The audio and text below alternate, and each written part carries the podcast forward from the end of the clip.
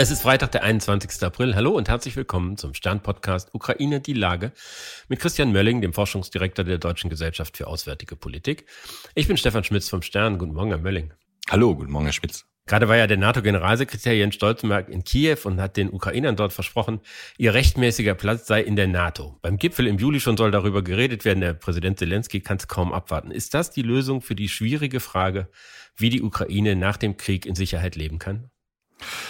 Ja, also erstmal Ruhe mit die Pferde, würde ich sagen. Ähm, das, was der Generalsekretär gesagt hat, ist, wie man so schön sagt, stating the obvious äh, in gewisser Art und Weise. Also alles, was er sagt, ist erstmal zunächst ein Mandat, das er von allen anderen Staaten gesagt hat. Ansonsten wird er nämlich zurückgepfiffen. Das ist, glaube ich, schon der erste Punkt. Zweitens muss man sehen, dass die Debatte um die NATO-Mitgliedschaft der Ukraine seit spätestens 2008 quasi formal auf dem Tisch ist. Ähm, damals hat man halt so einen Kompromiss bei dem Bukarest-Gipfel ähm, der, der NATO gesagt, okay, also im Prinzip kriegt ihr eine Beitrittsperspektive, aber den Schlüssel reinzukommen, nämlich den sogenannten Membership, äh, Membership Action Plan, den kriegt ihr halt noch nicht, äh, weil man damals gesagt hat, das Gebiet ist einfach viel zu groß, das können wir nicht verteidigen. Ähm, so, von daher ist das, ist die Thematik ohne sozusagen einen allgemeinen Platz zu sagen, man spricht darüber.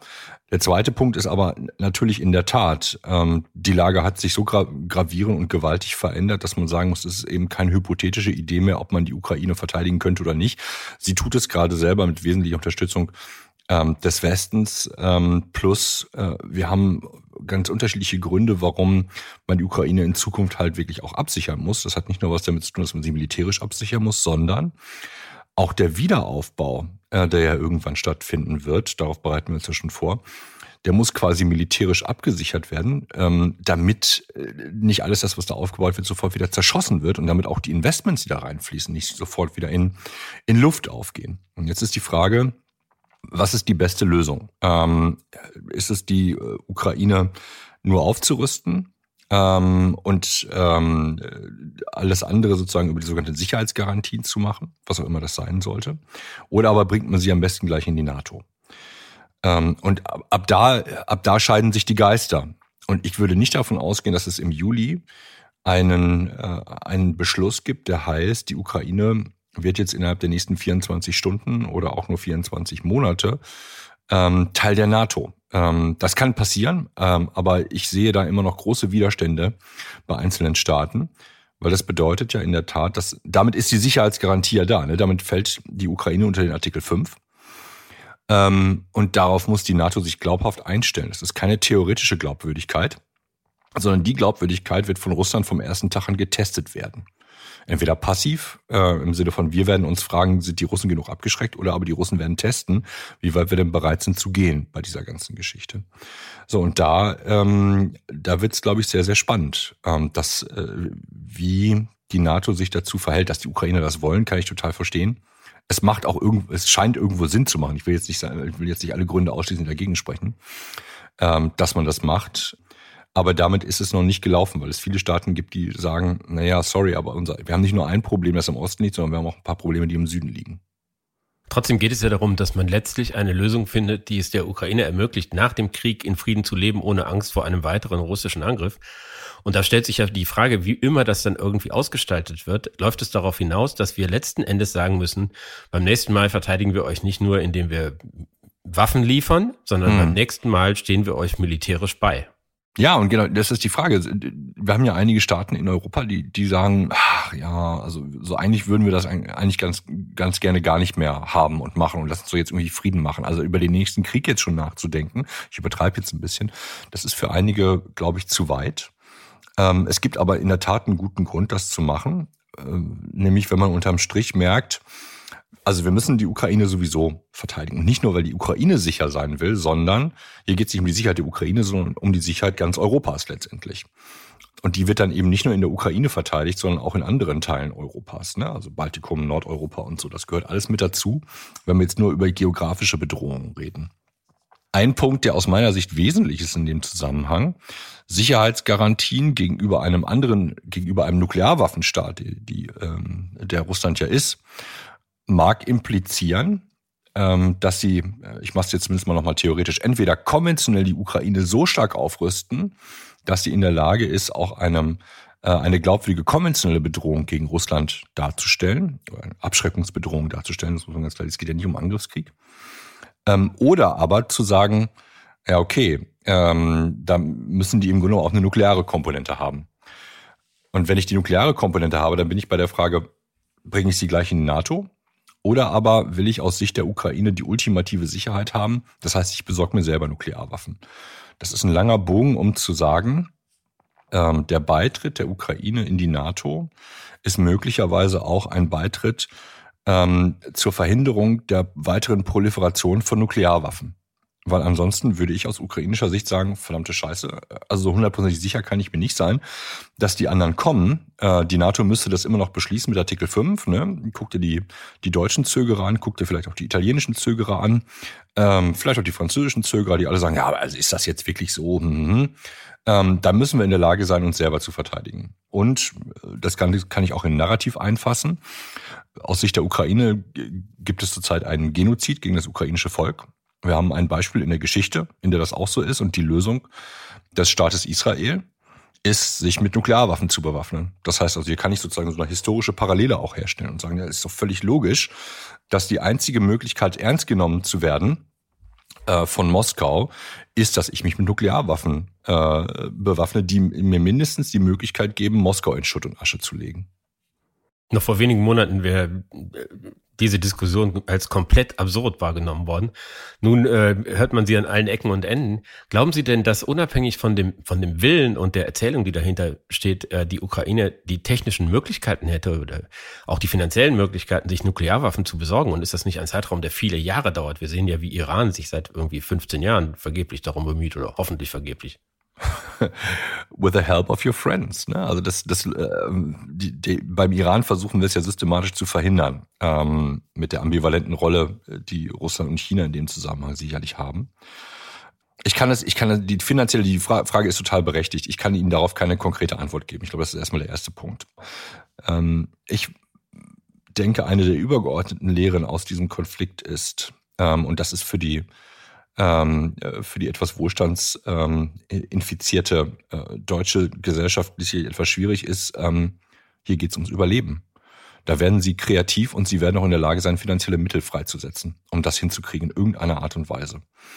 Ähm, denn ansonsten war ja der ganze, der ganze Aufwand, äh, diesen Krieg zu führen, umsonst. Wenn, wenn sie keine Sicherheit haben, ähm, ich meine, es hängt ja immer noch davon ab, was, was mit, was, welches Russland wir nach, nach einem Krieg haben.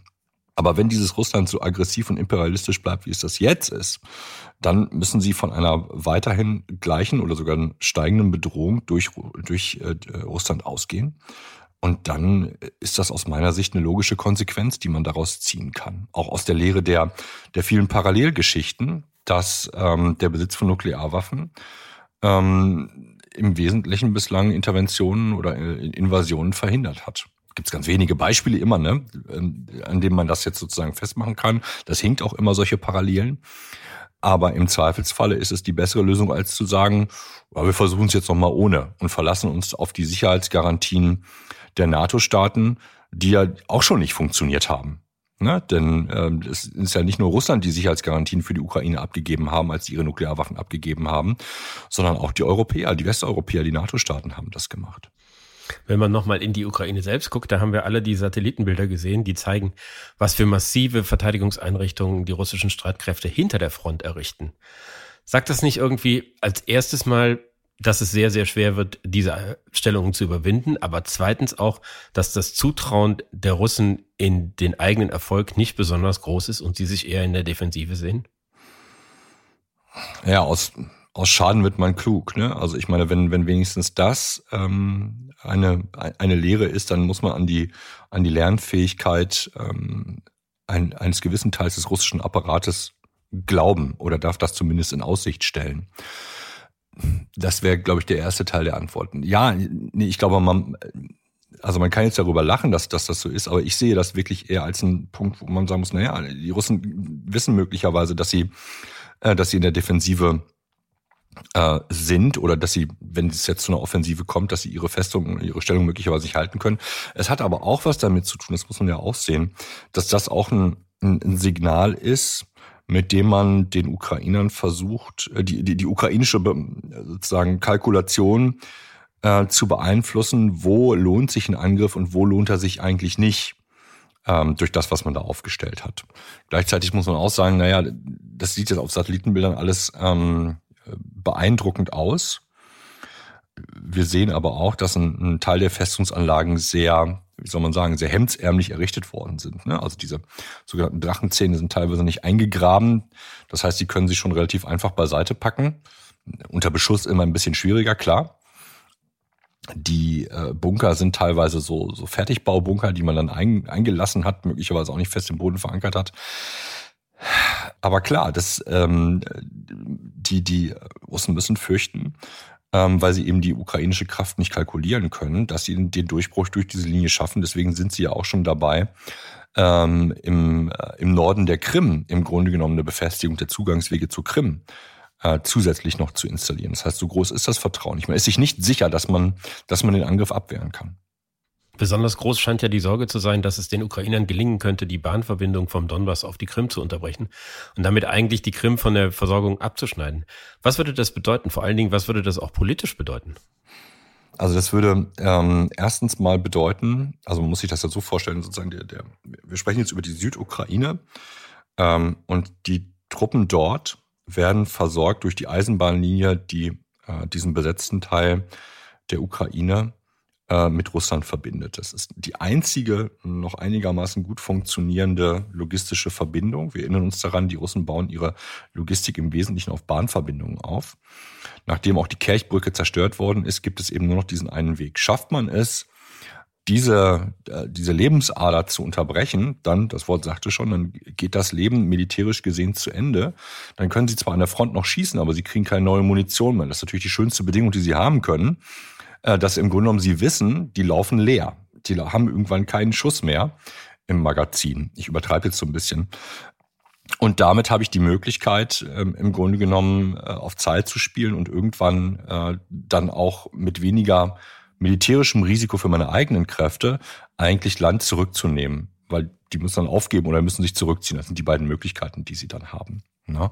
Das kann man relativ einfach erreichen, aus meiner Sicht zumindest. Nämlich in, indem man äh, den Ukrainern eine äh, begrenzte Anzahl an Raketenartillerie geschossen gibt. Ne? Also wir erinnern uns die HIMARS.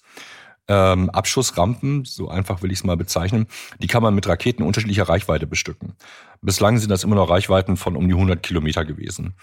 Wenn man die Reichweite erhöht, dann kann man wahrscheinlich mit einer relativ hohen Trefferwahrscheinlichkeit ähm, diese Bahnstrecke zerstören und damit tatsächlich auch die, die Möglichkeit eines Erfolges erheblich nach oben drehen. Jetzt hatten Sie die politische Frage noch gestellt. Ich würde mal tippen, Desaster.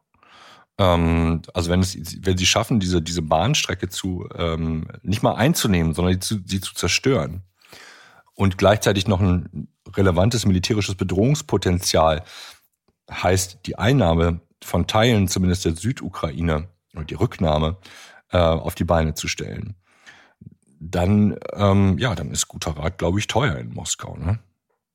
Wäre das dann vielleicht der Moment, über den wir so oft geredet haben, an dem es dann wirklich sinnvoll ist, auch miteinander zu verhandeln? Also wo Voraussetzungen geschaffen sind, dass die Ukraine mit einem Ergebnis rauskommen kann, was es ihr ermöglicht, den Krieg zu beenden? Ja, ja, das wäre es möglicherweise, wenn die Ukrainer sich dann darauf einlassen. Ich glaube, man darf dann nicht unterscheiden. Also die für die, für, für die Ukraine ist es, glaube ich, zurzeit ein, ein Ritt auf der Rasierklinge. Also ähm, zwischen, ich übertreibe so ein bisschen, himmelhoch jauchzend und tief betrübt. Wenn sie, wenn die Offensive ein großer Erfolg ist, dann wird man die nicht abwürgen wollen. Dann wird man sagen, so jetzt reiten wir durch äh, bis nach äh, bis nach Sevastopol, ne? also bis auf die Krim. Und dann wird es halt total schwierig, die davon zu überzeugen, dass man das besser sein lässt und dass man jetzt eigentlich verhandelt, weil man in einer starken Verhandlungsposition ist, weil man sagen kann, wir können sowohl weiter kämpfen als auch verhandeln. Und das ist immer diese total schwierige Frage, die ich glaube auch keine Analyst sozusagen von vornherein irgendwie treffen kann, zu sagen, jetzt ist genau der richtige Moment, jetzt zu verhandeln, weil sie müssen genau diesen Schwebezustand zwischen, ich kann immer noch weiter kämpfen, ich kann immer noch glaubwürdig den anderen androhen, dass ich noch mehr Gelände nehme, aber ich kann zu Hause auch sagen, so pass auf, können wir jetzt, können wir jetzt den Konsens hier finden? Akzeptiert meine Gesellschaft, dass ich jetzt hier anhalte? Oder sagen die, hey, ähm, wir haben jetzt hier über ein Jahr schon gelitten, äh, wir wollen die Krim zurück. das ist, glaube ich, die schwierige Frage für die, äh, für die ukrainische Seite. Ich danke Ihnen, Herr Mölling. Ich danke Ihnen, Herr Schmitz. Das war Ukraine die Lage. Die nächste Folge finden Sie am Dienstag bei Stande.de, RTL Plus Musik und überall, wo es Podcasts gibt. Ganz herzlichen Dank und hoffentlich bis Dienstag. Bis Dienstag.